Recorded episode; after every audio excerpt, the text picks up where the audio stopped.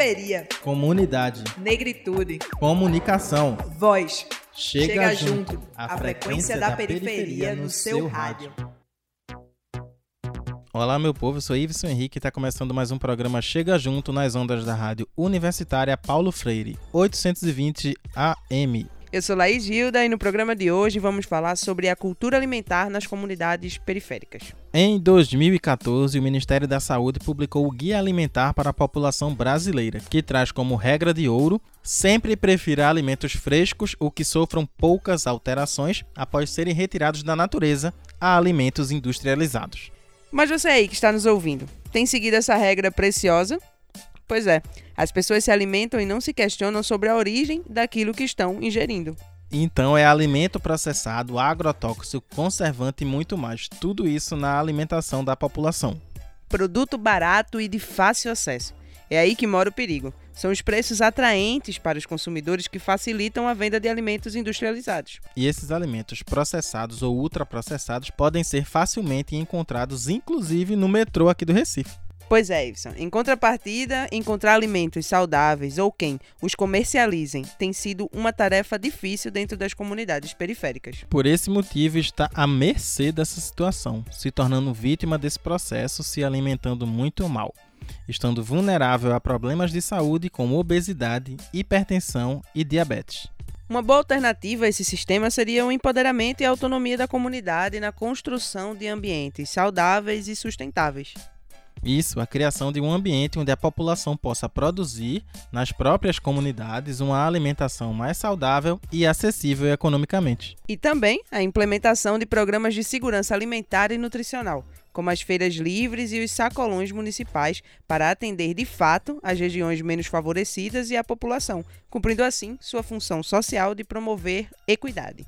E para falar sobre alimentação na comunidade periférica, convidamos a mestra em nutrição Verônica Hidalgo. E para conversar com Verônica, fomos ao Centro de Educação da UFPE. Chega junto, a frequência da periferia no seu rádio. Então, gente, de volta aqui com Chega Junto. Estamos com Verônica Hidalgo, que é mestre em nutrição. Verônica, a gente queria que você se apresentasse um pouquinho pra gente, contasse um pouquinho da sua trajetória, pra gente começar a, a debater sobre a alimentação da população negra e a nutrição do nosso povo. Bom dia a todos, obrigada pelo convite. Mi nombre es Verónica Hidalgo, soy nutricionista, me formé en Panamá, llegué a Brasil en 2017 para hacer mestrado en nutrición con enfoque en salud pública. Eh, llegué con un convenio de cooperación de la Organización de Estados Americanos, la Organización Panamericana de la Salud y Grupo Coimbra de Universidades Brasileiras. Y en esa necesidad de aprofundar un poco más en la pesquisa, eu tinha um interesse muito grande em trabalhar sobre a população negra, já que a gente vê muito em nutrição esse corte racial, devido a que é a população negra que mais sofre de doenças crônicas não transmissíveis. Se a gente faz eh, pesquisas epidemiológicas, você pode perceber que as maiores prevalências de diabetes, hipertensão, doenças crônicas não transmissíveis, infarto, estão em essa população. Então, temos uma população que ela é vulnerável, não quer dizer que o, o resto da população não, é, não tem essas doenças, tem, mas a população negra tem uma maior prevalência. Então, é, fazer esse corte racial é importante, porque aí você vai poder tomar ações e saber como essa, como essa população deve se alimentar. Então, para mim, essa, esse enfoque de corte racial, de aprofundar na população negra e de saber também que essa população que consume a maioria dos alimentos ultraprocessados, principalmente por quê? Porque não tem um conhecimento sobre nutrição e alimentação. É, Verônica, pela tua primeira resposta, acho que a gente pode acabar pensando o seguinte: é, já que a população negra ela tem alguns problemas que são mais característicos delas em relação à saúde, e aí você traz essa questão da alimentação. A alimentação ela pode ser uma medida preventiva para evitar esses tipos de problemas? Sim, efetivamente, a nutrição ela é uma medida preventiva para a gente poder evitar diabetes, hipertensão. Por quê? Principal factor de risco para o desenvolvimento dessas doenças é a obesidade, sobrepeso e obesidade. E um dos fatores que está associado ao sobrepeso e à obesidade é a, é a má alimentação. A gente tem outros fatores, por exemplo, a falta de atividade física, os, os ambientes obesogênicos. O que seria um ambiente obesogênico?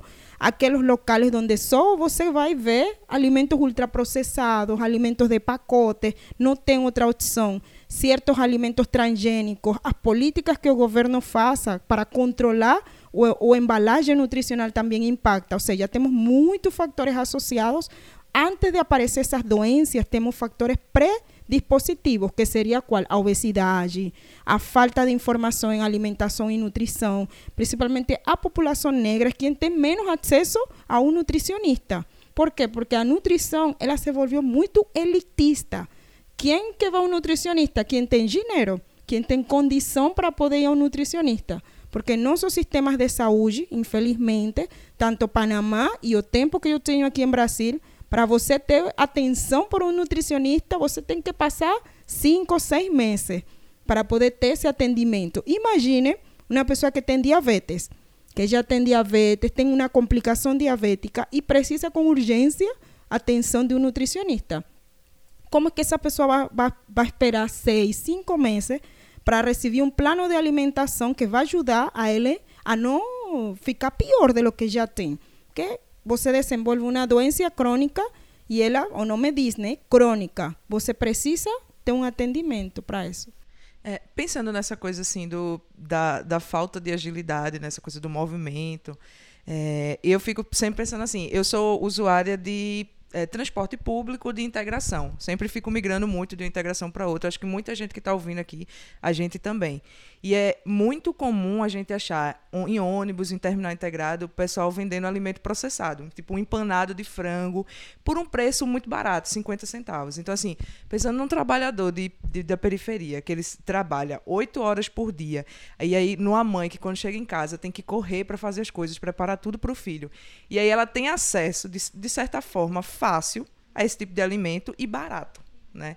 Então, assim, é, como é que a gente consegue que, que práticas a gente poderia ter para é, lutar contra, contra esse tipo de coisa? Sim, essa é uma pergunta muito importante, porque a gente vive em uma modernidade, a gente não tem tempo, e essa é uma das principais causas do sobrepeso e obesidade. A falta de tempo, que muitas pessoas falam, não, porque eu não tenho tempo de fazer comida, não tenho tempo de nada, de nem para fazer esporte, nem para fazer comida. Então, uma das estratégias que, eh, que a gente dá para essa população, primeiro, por exemplo, você pode se organizar. O principal que é a educação. Em, ter na, em conscientizar a la população a importância de você deixar um pacote de comida ultraprocessada, de deixar de consumir alimentos talvez congelados e fazer suas próprias comidas. Você pode fazer, porque assim, eu não estou em contra da alimentação. A alimentação é um prazer. Você tem que perder o medo de se alimentar. E temos que ter, perder o medo de ir para um nutricionista. Tem pessoas que não. Eu não vou porque ele vai, ele vai me tirar que eu não posso comer bolo, não posso tomar cerveja, não posso tomar cachaça, não posso, não posso, não posso. Mas cachaça, cerveja, os bolos, de aqui principalmente em Pernambuco, tem muitos bolos. São parte de quê? Nossa cultura pernambucana, nosso padrão de alimentação. Como que eu vou tirar isso? Como que uma pessoa que toda sua vida comeu cuscuz, comeu tapioca, chega a 60 anos com uma diabetes e eu vou dizer, não, não pode comer, não. A gente tem que criar estratégia. Uma é primeiro educar essa população para eles se conscientizar por que eu vou tirar um tempo que vou ficar no telefone vendo Instagram, Facebook ou assistindo um uma novela ou um programa de televisão e vou tirar esse tempo para fazer comida. A gente pode fazer suas comidas, por exemplo, domingo. Domingo a pessoa está em casa, né? Está todo mundo, mãe, pai, filho, estão em casa. Todos poderiam participar na preparação de alimento. Você deixa isso em umas tigelas para toda a semana e aí vai guardando seu alimento para a semana. Dessa maneira, ah, não, de segunda a sexta eu não tenho tempo para cozinhar, para já está tudo em tigela e é comida que você fez em casa, comida que você sabe que ingredientes você colocou você pode fazer temperos domingo e deixa na geladeira e eles duram uma semana. Temperos naturais, só com produtos naturais. É, Verônica, você falou no comecinho que a, a nutrição ela é, é um pouco elitista, né? E, e se tem a imagem da, da comida mais saudável, da comida sem agrotóxicos, ser uma coisa é, acessível a quem tem uma condição financeira maior. Isso é um mito ou isso é, é real? É real, é uma coisa que é assim. Assim, se a gente vá, nossos antepassados, nossos avós, bisavós, eles trabalhavam agricultura agroecológica. Eles faziam hortas orgânicas. Por quê? Porque você tinha seu quintal em casa e você não plantava as coisas. Eu lembro que minha avó pegava todas essas eh, espécies naturais do quintal da gente. Ela pegava e fazia comida, sopa, carne. Agora, isso se perdeu. E isso é parte de nossa ancestralidade. Por que falo isso? Porque antes de que nossos ancestrais chegassem escravizados à América, e eles já sabiam cultivar a terra. Então, quando nossos ancestrais escravizados, que chegaram em esses barcos negreiros obrigados à América, já eles tinham saberes e conhecimentos. Tanto que eles chegam aqui y como los indígenas también tenían conocimiento, ese conocimiento se potencializó. ¿Quiénes eran que cultivaban a cana de azúcar? ¿Quiénes eran que cultivaban los productos iñame, batata? Eran nuestros ancestrales.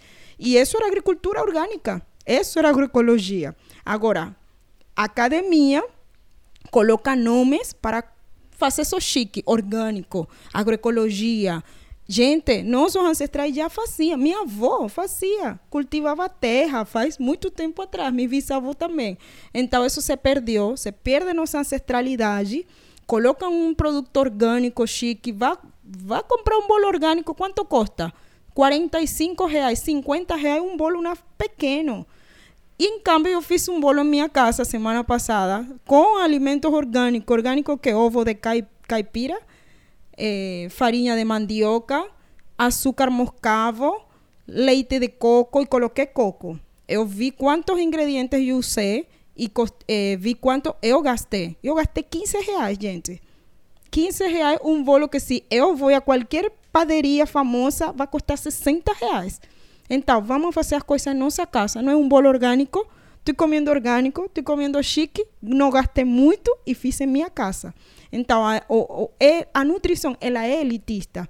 Por quê? Porque colocaram em nossa cabeça que para você se alimentar bem, você tem que gastar muito dinheiro. E isso sim é certo. O comércio que fez elitizou nossa profissão.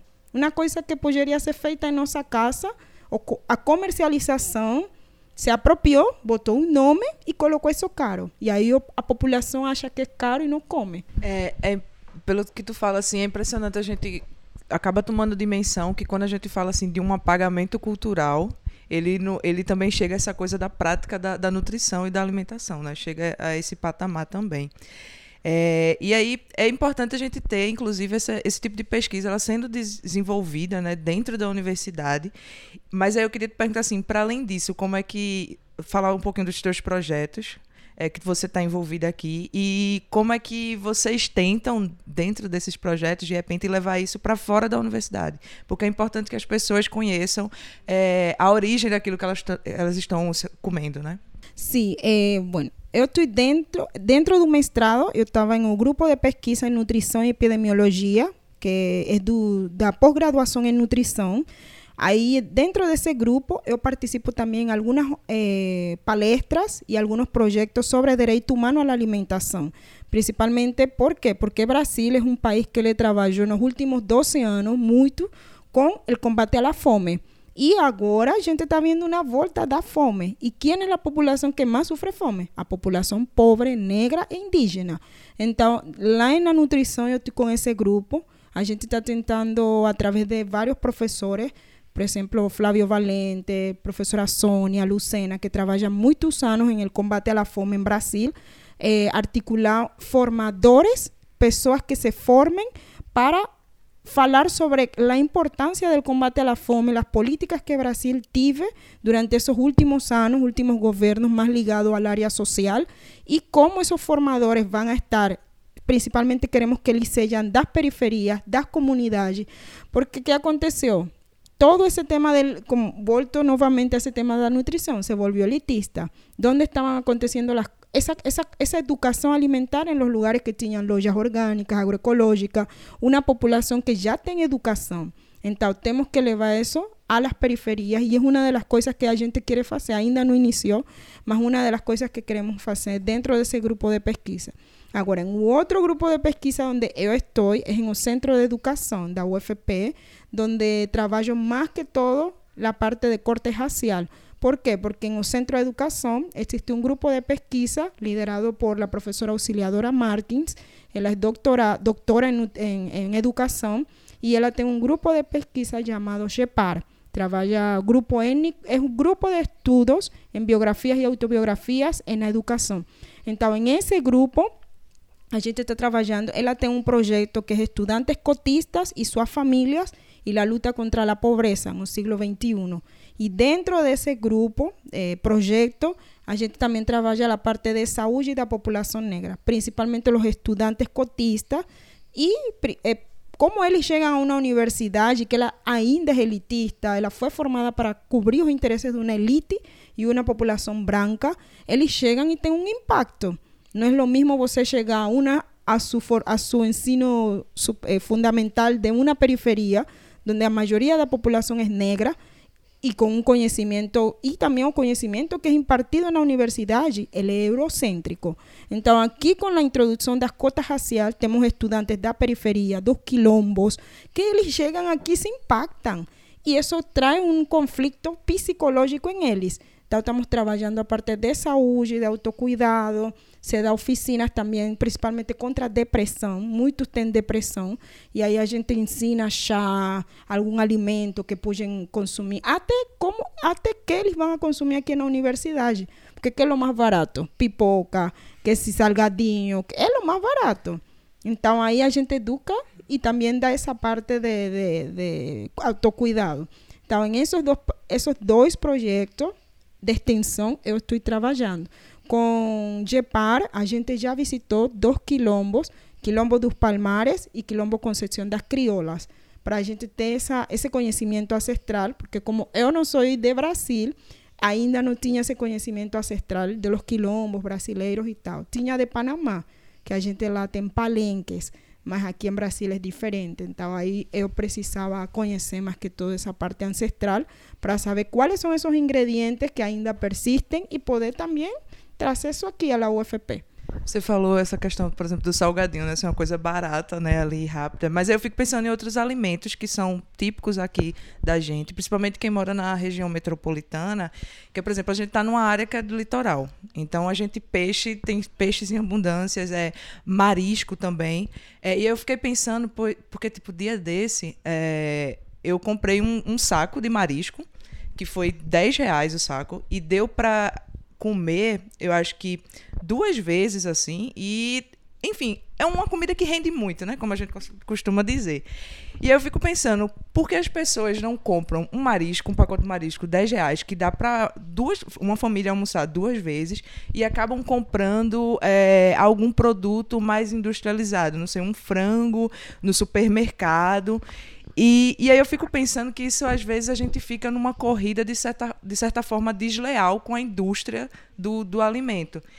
É, pensando nessa lógica, como é que, assim, políticas públicas podem a, acontecer para tentar mudar essa, essa realidade, virar essa chave? Essa pergunta é muito importante, justamente porque na área de políticas públicas, as grandes multinacionais, tipo esses grandes supermercados que vendem esses frango, as verduras, elas têm um impacto muito negativo na população pequena, a los, en los pequeños produtores, porque, en agricultura familiar principalmente. ¿Por qué? Eles vendem a grandes escalas, eles deterioram a terra, porque a maioria da, das pessoas podem cultivar agricultura familiar em pequena escala, mas eles preferem donar, vender as terras para uma agricultura de eh, comercialização. Que fa ¿En qué sentido? En vez de eles ter vários produtos que poderiam trabalhar a terra como agricultura familiar, eles produzem um só alimento. Por exemplo, soja, a grande escala. Ou esses frangos que você falou, que eles são praticamente que amadurecidos com hormônios, com certas coisas para eles crescer rápido. Então, todo isso tem um impacto na saúde da população. Essas grandes comercializadoras vendem a grande escala e obviamente o custo desses produtos vai baixar.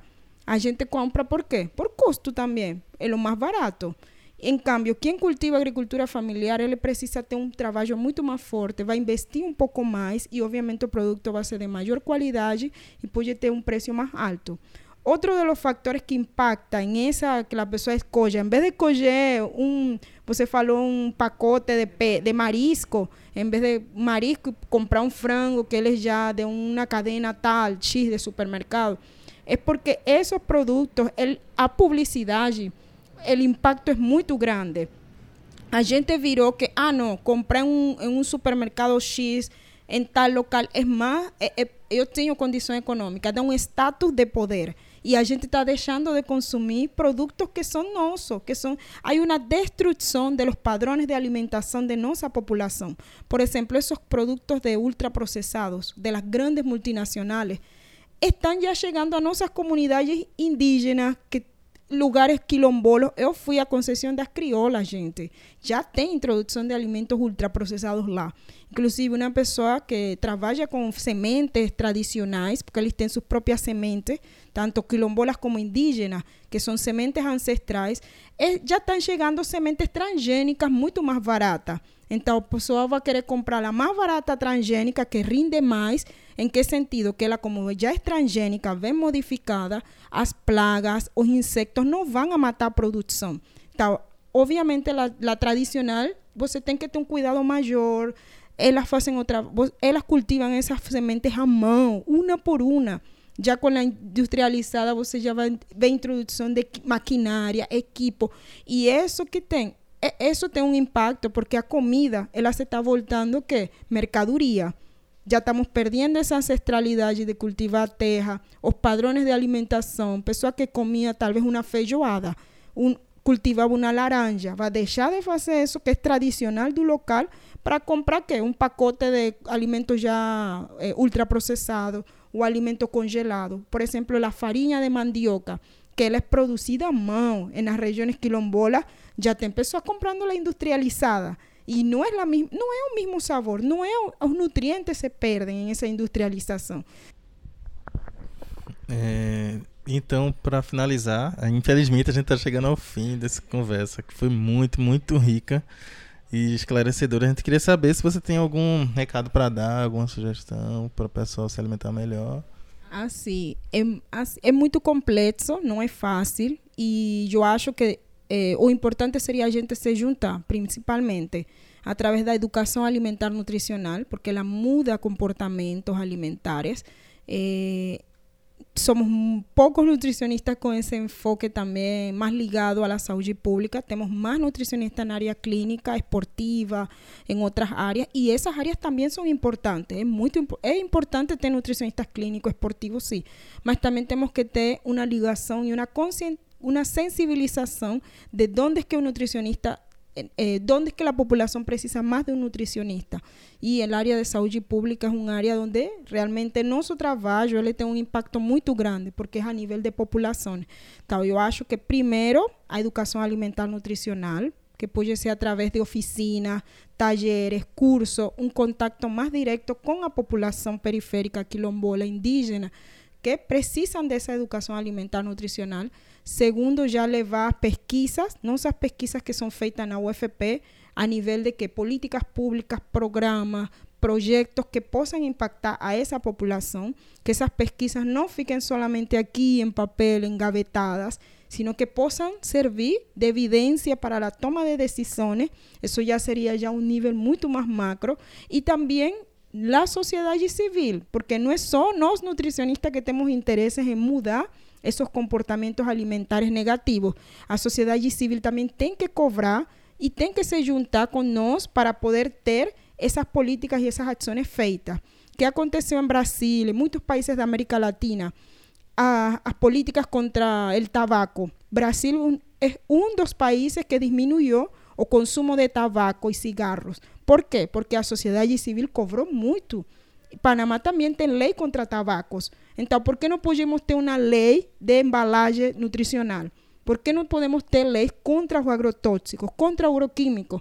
A população tem que ter consciência. Sabia, sabemos que o tabaco é tóxico, mas a gente não sabe que o agrotóxico é, é, tem um impacto na nossa saúde. Os transgênicos têm impacto na nossa saúde. Ainda não temos essa consciência. Então, academia, sociedade civil, tomadores de decisões têm que estar junto. A gente tem que estar toda junta. É, Verônica, muito obrigado. Foi ótima a conversa. Acho que todo mundo gostou, assim como a gente.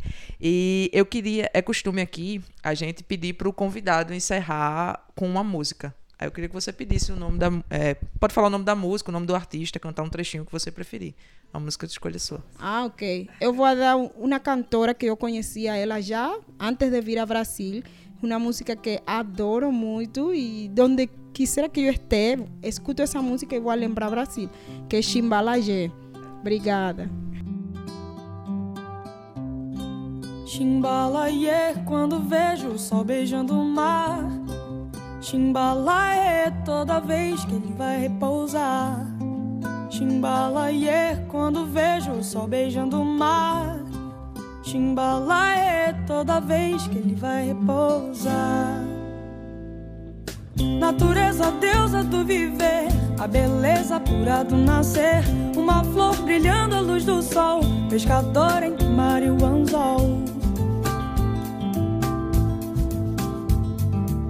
Pensamento tão livre quanto o céu. Imagina um barco de papel indo embora pra não mais voltar,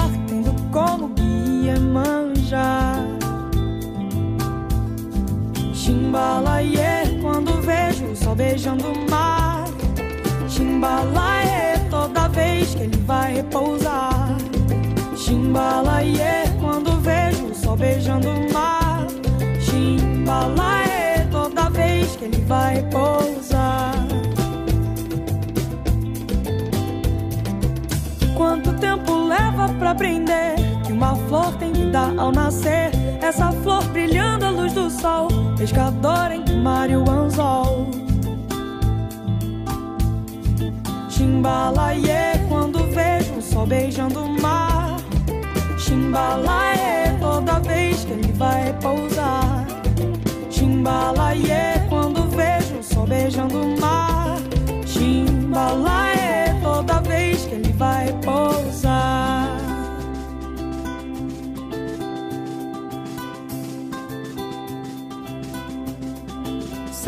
Capitã desse mundo, poder rodar sem fronteiras, viver um ano em segundos, não achar sonhos besteira, me encantar com um livro que fale sobre vaidade.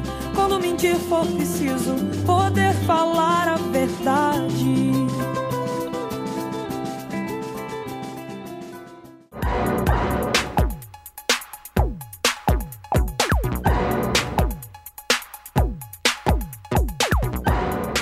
De volta com Chega Junto, o espaço da periferia na sua rádio universitária Paulo Freire, AM 820.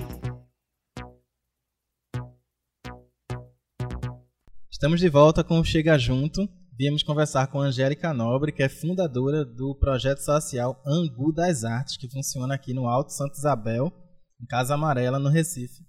É, Angélica, seja bem-vinda ao Chega Junto. Boa tarde, amigos. Boa tarde a todos. Obrigada, uma satisfação Tá, não chega junto.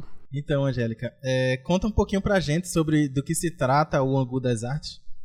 É, certo. O Angu das Artes é, surgiu no ano de 2016, faz três anos que ele existe, e a proposta inicial era a conscientização ambiental e a diminuição de lixo nas galerias do Alto Santa Isabel. Então, chegou ao ponto que eu e mais duas amigas começou a conscientizar e começou a chegar muito material reciclável em nossas portas. Aí a gente pegou, conseguiu um espaçozinho que uma vizinha nos liberou e a gente começou a dar cursos, oficinas para crianças ociosas da comunidade sobre reaproveitamento do material reciclado, oficinas de objeto a partir de materiais reciclado, reciclados. E as mães é, iam acompanhando os filhos e ficavam num momento ocioso. Então eu comecei a ministrar é, essas oficinas voltadas para culinária sustentável, porque eu não sabia nem que nome dar. que era uma palestra mais receitas, mais oficina de como reaproveitar totalmente o alimento que é uma coisa que eu sempre fiz na minha casa, na minha vida. Então, eu comecei a ensinar sem pretensão nenhuma e hoje tomou o rumo que tomou. As minhas é, duas amigas da comunidade que iniciaram comigo não fazem mais parte.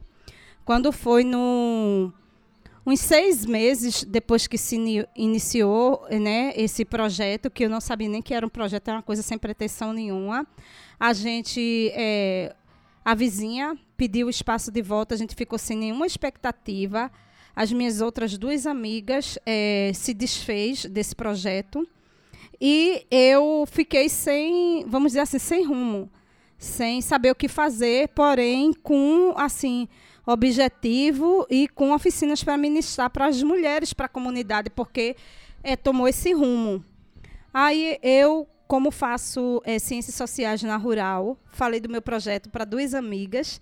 Elas abraçaram a causa e no final de 2017 a gente abriu um espaço no Alto Santa Isabel e essa oficina se tornou assim, é, se tornou fiel, se tornou pelo menos uma ou duas oficinas, oficinas semanais, voltou é, conseguir voluntários para ministrar cursos de artesanato a partir de materiais recicláveis e, e é, ampliou para vários cursos e oficinas para a comunidade, tipo oficinas de grafite para é, alunos da comunidade, de desenho, de leitura, de dança. Então, eu fiquei realmente com um projeto social, com espaço físico durante um ano que foi do ano de 2017 até 2018.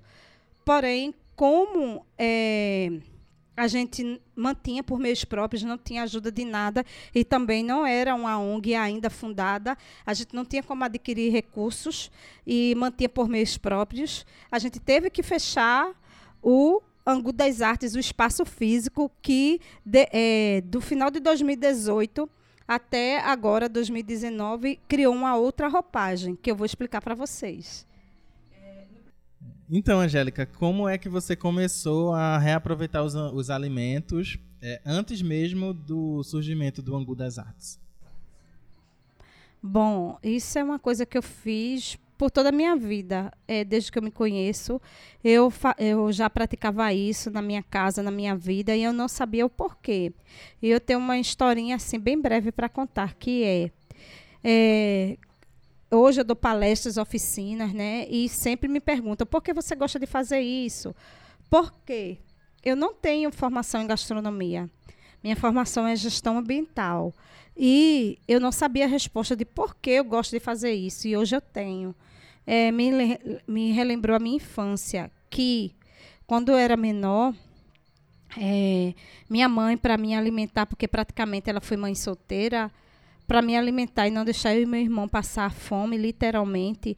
Ela criava porcos, era uma maneira de nos sustentar, e ela recebia de doação, ou doação um, sacolas de pães duros de padaria e com esses pães, ela tirava os mofados e os durinhos, ela colocava numa grelhazinha e não era nem no carvão, porque não tinha nem carvão nem gás de cozinha. Era nos gravetinhos de madeira.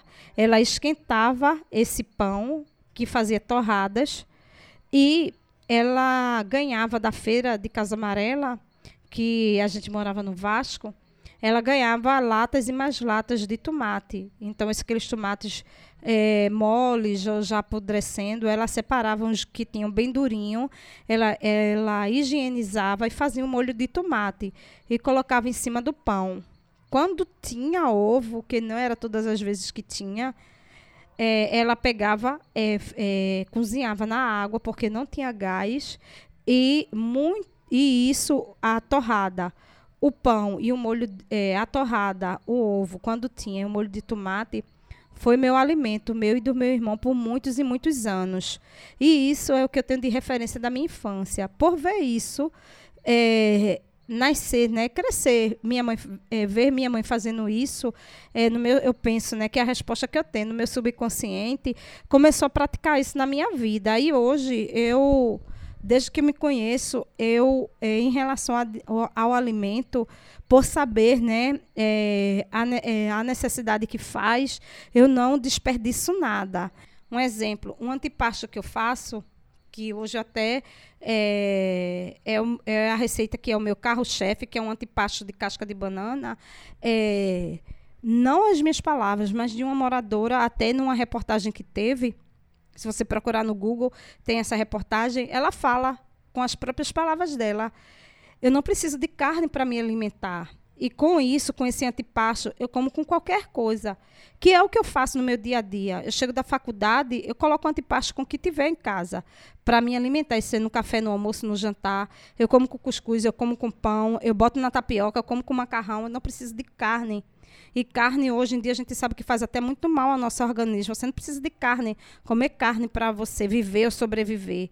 Então, gera até uma mudança de comportamento, uma mudança de consciência. O meu sonho é que hoje é, o alimento seja, seja uma política pública e possa minimizar a fome, não, a fome não só no Brasil, mas no mundo. Não digo nem em Recife, no mundo. E Angélica, qual a importância de, além dessa educação alimentar, a gente pensar no meio ambiente, nas comunidades? Como é, qual a importância disso? Sim. É, quando nós pensamos no alimento em sua totalidade e no que a gente pode reaproveitar, a gente pode reaproveitar tanto no artesanato, então a gente deixa de jogar esse resto de alimento fora e a gente, é, re, refazendo novas receitas, a gente deixa de gerar, de, a gente deixa de gerar o lixo orgânico e, com isso, a gente promove a sustentabilidade e agride menos o meio ambiente. Exemplo, tudo que você reaproveita de alimento e você transforma em novas receitas, você está se nutrindo. Você está deixando de gerar aquele lixo orgânico. E aquele lixo orgânico, que é que gera? Aquele lixo orgânico, muitas vezes, se passar um dia, dois dias numa sacola no final de semana, gera, é, além do lixo propriamente dito, que, que contamina cada vez mais o planeta, porque assim, a gente tem uma visão que lixo é só vidro, garrafa PET, é papelão, é plástico. Mas não, esquecem muitas vezes do lixo orgânico. Quando você deixa de depositar aquele lixo orgânico, é, deixa de gerar o lixo, o que é que aquele lixo faz? Se transforma em chorume ou não, aquele chorume contamina o solo, vai para vai para é, aquele tem um nomezinho que é que fica embaixo do solo, aquela cadeia de águas que fica no solo, contamina lençol freático e quando não vai, aquele solo contaminado com chorume, ele se torna infértil.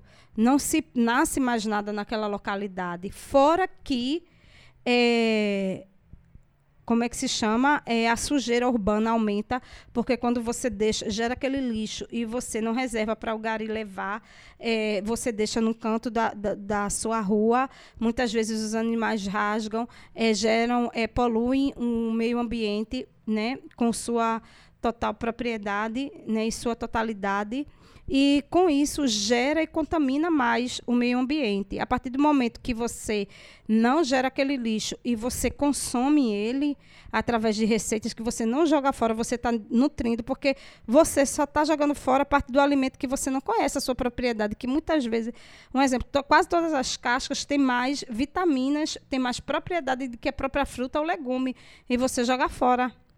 A única coisa que eu não consegui, vamos dizer, por isso que eu não digo que é 100%, que eu consegui reaproveitar foi o quê? A coroa do abacaxi. É, para quem está ouvindo a gente, assim que a gente chegou aqui hoje é, para conversar com a Angélica, ela já trouxe umas coisinhas para a gente experimentar, né? E aí eu queria aproveitar que você falasse assim, quais são as receitas mais comuns, como é que você pensa quais receitas você vai dar aula naqueles bairros? Se é de acordo com a comunidade? Como é que isso acontece? Perfeito. É, Para falar isso, eu posso até falar um pouco mais do da proporção que o Angu das Artes hoje tem. Né? Porque hoje, é, eu, como representante né, do Angu das Artes, o que é que eu faço? Como é que eu faço palestras e oficinas diversas? Hoje, é, eu sou, é, faço parte da Secretaria de Inovação Urbana da Prefeitura do Recife o secretário responsável por essa pasta em visitar a comunidade através de um projeto que se chama Mais Vida nos Morros. Conheceu o nosso projeto Angu das Artes e ainda quando tinha um espaço físico, abraçou a ideia e hoje eu faço parte desse projeto Mais Vida nos Morros. Angu das Artes faz parte do Mais Vida nos Morros e hoje a gente ministra essas palestras e oficinas em comunidades diversas através desse projeto. Tem um evento, tem uma comunidade, tem um órgão, tem uma igreja, tem uma organização, independente do que seja, onde esteja, eu tendo tempo e disponibilidade, eu vou onde for e ministro essas receitas. E de que forma que eu faço isso? Eu levo as receitas já prontas, porque eu não tenho logística de fogão, de botijão para levar. Eu levo as receitas já prontas. Geralmente eu dou para as pessoas degustarem e depois eu digo de que é feito. Só depois que as pessoas provam. Porque muitas vezes, independente de classe social, as pessoas têm até receio de provar o que ela até então considera resto e sobra. E, não, e é uma falta de, vamos dizer assim, cultura mesmo, é cultural você ter um novo olhar para o alimento. Exemplo, se eu vejo, se eu vi minha avó, minha mãe jogar uma casca de banana fora, eu vou reaproveitar por quê? Aí eu explico que todo, tem toda uma higiene, não é feito de qualquer forma não é? Tem a esterilização. A gente procura usar produtos orgânicos, mas quando não dá, tem a higienização correta com hipoclorito de sódio. Tem o produto orgânico que a gente recebe como doação para elaboração das receitas. Além disso, quando as receitas não, quando os produtos não são orgânicos, eu uso o bicarbonato de sódio, que eu não sabia, mas através de pesquisa, é, pelo menos através das pesquisas, eu vi que o bicarbonato de sódio tira quase 95% do agrotóxico. Então, isso é uma das coisas que eu uso para esterilizar o alimento antes de manipular. E é isso, não é? é re, procuro reaproveitar o alimento em sua totalidade. É, você falou sobre essa, esse costume que você tem né, de dar a primeira comida para a pessoa experimentar e, e, e, esperar ela dizer do que aquilo é feito. E aí eu sempre costumo ver uma, uma discussão que é ba bastante comum, assim, que é, por exemplo, é, quem é vegano. É, as, algumas pessoas que são veganas reclamam que restaurante, é, é, cozinheiros tentam imitar o sabor da carne um, um outro preparo. E aí uma pessoa, um pessoal vem em contrapartida e diz assim, não tem que imitar o sabor da carne. É, se eu estou fazendo um hambúrguer de soja, por exemplo, ele vai ter é, gosto de soja porque ele é de soja, ele não precisa ter o, o, o sabor da carne. E aí, é, eu acho que quando tu faz isso, inclusive, é um estímulo né, para a gente poder começar a repensar o, o, paladar da gente, que está muito treinado a essa questão, é, esse, esse padrão de, de, comida, né? às vezes industrializada, carne. Eu sei que o reaproveitamento ele, ele entende é, é, qualquer alimento, né? Pode ser reaproveitado. E como é que tu percebe isso? É, você entrando nessa linha, é, eu percebo que é, se torna um, vamos dizer, um produto inusitado.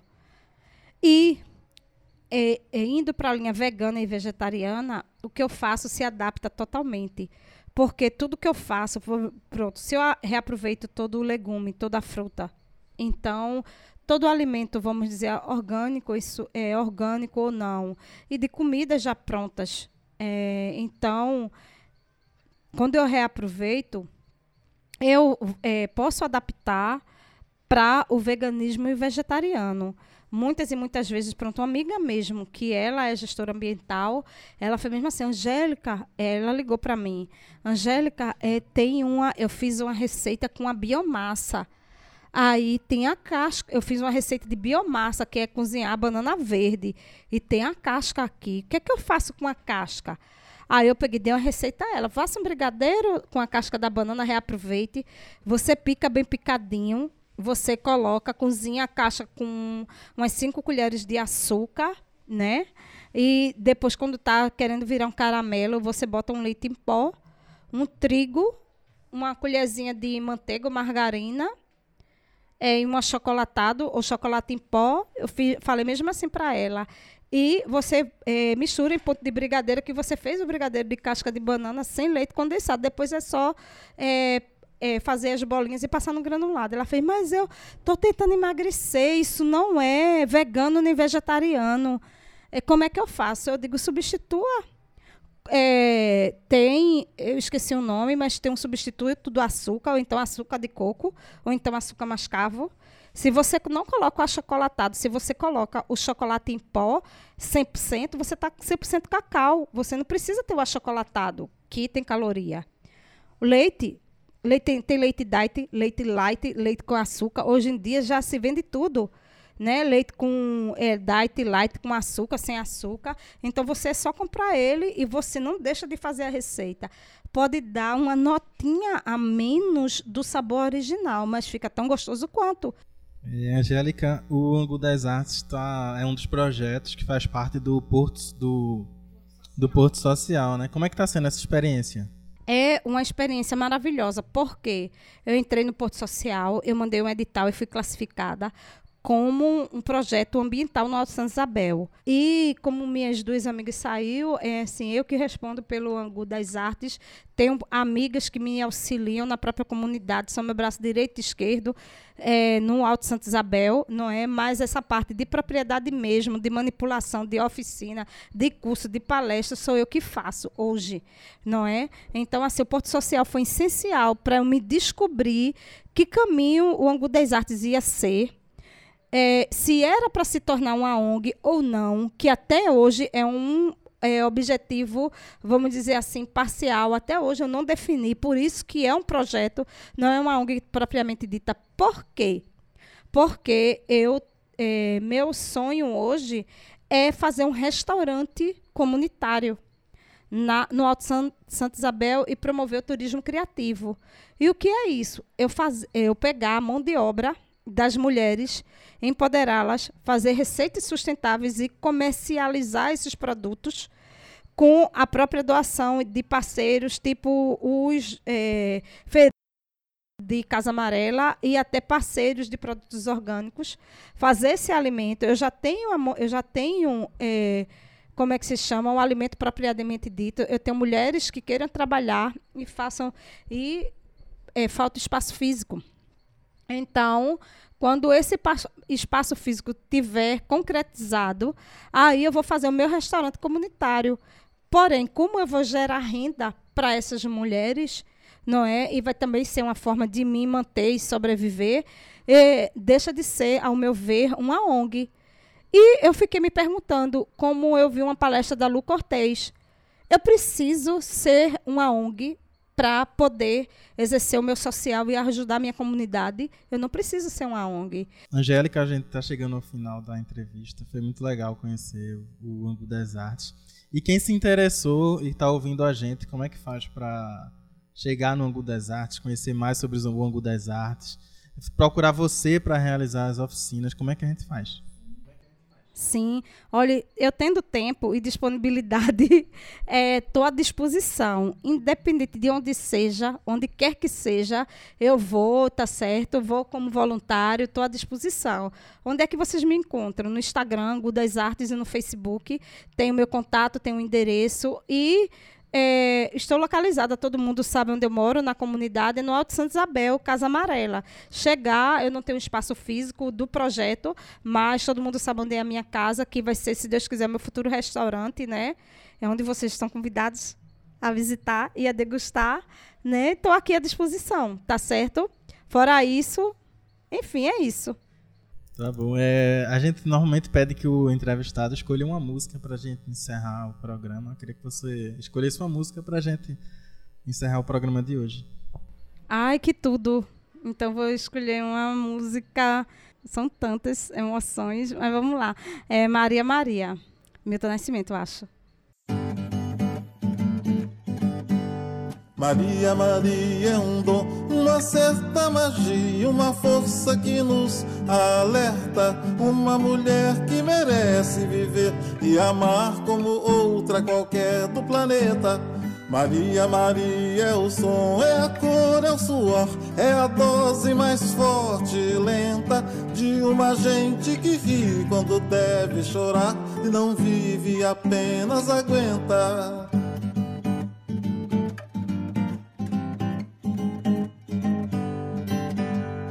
Mas é preciso ter força, é preciso ter raça, preciso ter gana sempre. Quem traz no corpo a marca Maria, Maria, mistura dor e alegria. Mas é preciso ter mãe, é preciso ter graça, preciso ter sonho sempre. Quem traz na pele essa marca possui a estranha mania de ter fé na vida.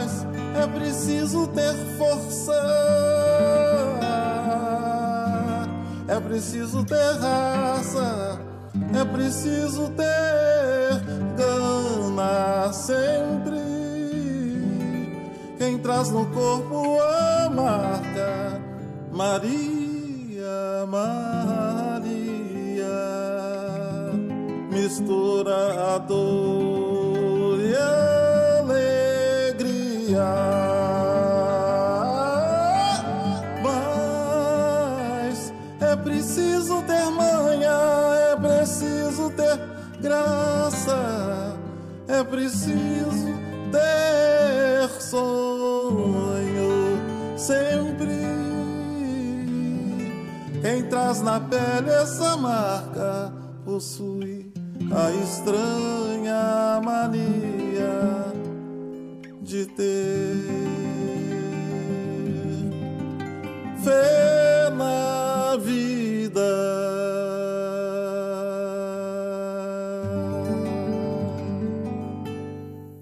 Então, gente, esse foi mais um Chega Junto, programa que é a frequência da periferia, aqui na Rádio Universitária Paulo Freire. Nós voltamos na próxima terça, às 10 horas. O programa de hoje teve a apresentação de Iveson Henrique e Laís Hilda, com a produção de Emanuele Lima. O roteiro foi de Saile Campos e a edição de Iveson Henrique. Chega junto, o programa que é a frequência da periferia. Tchau, tchau. Tchau, galera. Falou.